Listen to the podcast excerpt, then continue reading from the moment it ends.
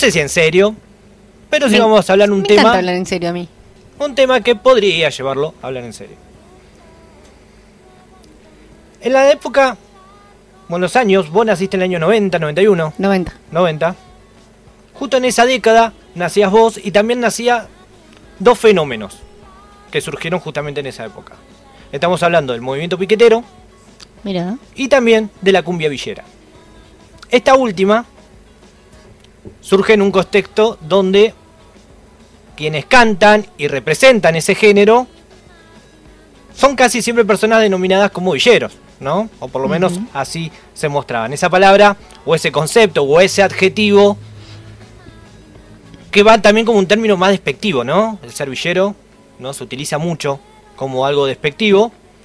Pero puntualmente quienes hacen este tipo de música se encargan de resignificar ese adjetivo, la figura de ser pobre y demostrarle a la cultura del país y a la musical también que no está mal y que de hecho es un lugar al que pertenecen y en el cual se sienten orgullosos.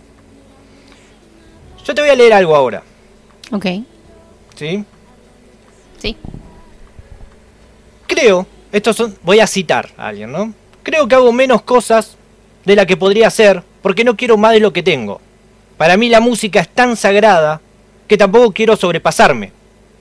Jamás haría una canción tan simple o que abuse de la rima o que hable de cosas que no tienen sentido. Tampoco quiero hacer música así nomás.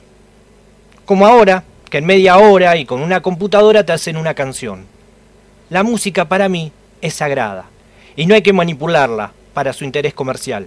El éxito o lo que se conoce como éxito también trae cosas malas. Tenés menos tiempo para estar con tu familia y yo no quiero eso. Yo digo, ¿quién es? El de. mm, Yerba Brava. Ah, ¿Sí? Eh, no, No. sé. El de. eh, este es de esta música, yo soy malísima con Ese, ese quería decir yo, no me sale el nombre, el que hace Hopish. el de que mm, agitar el avispero, ¿cómo se llama? Lo conozco, conozco la música, pero no conozco el nombre. Mala fama. Ah, El día de hoy estamos hablando de ni más ni menos que Hernán Coronel.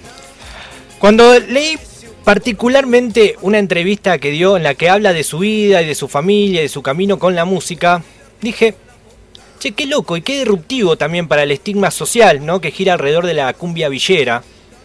Que un tipo hable tan bien y con tan buenas formas al respecto de los valores que en teoría tenemos todos, en teoría. ¿no? En teoría tenemos todos esos valores.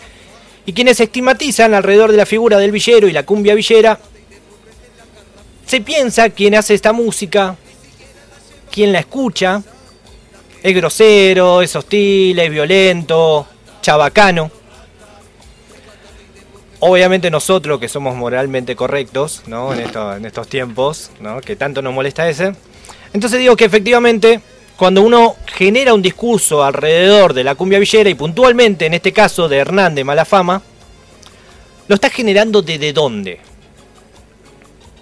El que acusa, el que señala con el dedo, ¿desde dónde? Uno también deposita sus propias ideas y sus propios valores a la hora de emitir un juicio de valor a otra persona.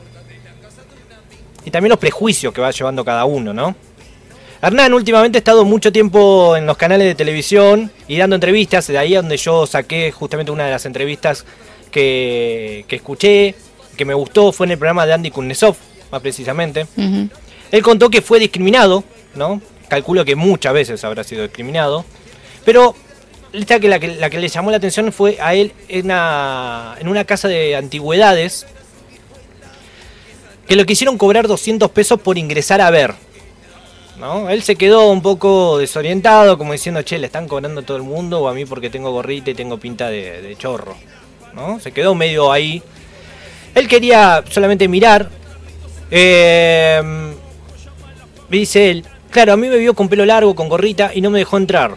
Lo que él no sabía es que yo podía comprarle todo el local, porque amo lo vintage, ¿no? Primero enteramos que a Hernán Coronel le gusta lo vintage. Segundo, de que, qué loco, ¿no? Porque realmente él podía comprar todo el local. No, no, se sintió mal, realmente eso es también... Cuando uno estigmatiza muchas veces, uno piensa si... No piensa justamente cómo se siente el otro. Y por más lo que él decía, por más acostumbrado que uno está a ser estigmatizado, le sigue doliendo, le sigue jodiendo. Lo que Hernán siempre quiere contar es a lo que él dice, o a lo que él divide entre los, entre los ratas y la gente humilde. Él tiene como una doble categorización. El mundo se divide entre los ratas y los humildes. El tipo, de su simpleza, de su bondad, piensa que es insólito que la gente se discrimine. ¿no? En un mundo en el que vivimos discriminándonos constantemente. Hernán es un gran exponente para comenzar a discutir y debatir de nosotros mismos o con un otro. Que cuando pensamos lo que pensamos, atrás nuestro hay mucho juicio de valor y que estamos cargando y capaz que no nos damos cuenta. Todavía hay muchas personas que piensan que la cumbia villera está mal, es incorrecta. Y por ejemplo, Calamaro y otros exponentes de lo que es el, el rock salieron como a bancarlo. Estuvo grabando con muchos de ellos. Con esto no digo que el rock tenga que validar necesariamente que es buena música o que está buena, ¿no? O sea, sabemos que el rock tampoco es algo... que- No me hagas emitir mi juicio de valor sobre Calamaro. Claro, no solamente Calamaro, y que, sino muchos de ellos. Eh, sabemos que el rock ya está, ¿no? Lo dijo Trueno. Por eso, aquí en Pura Vida, hoy hablamos de Hernán Coronel, un artista que el statu quo no esperaba.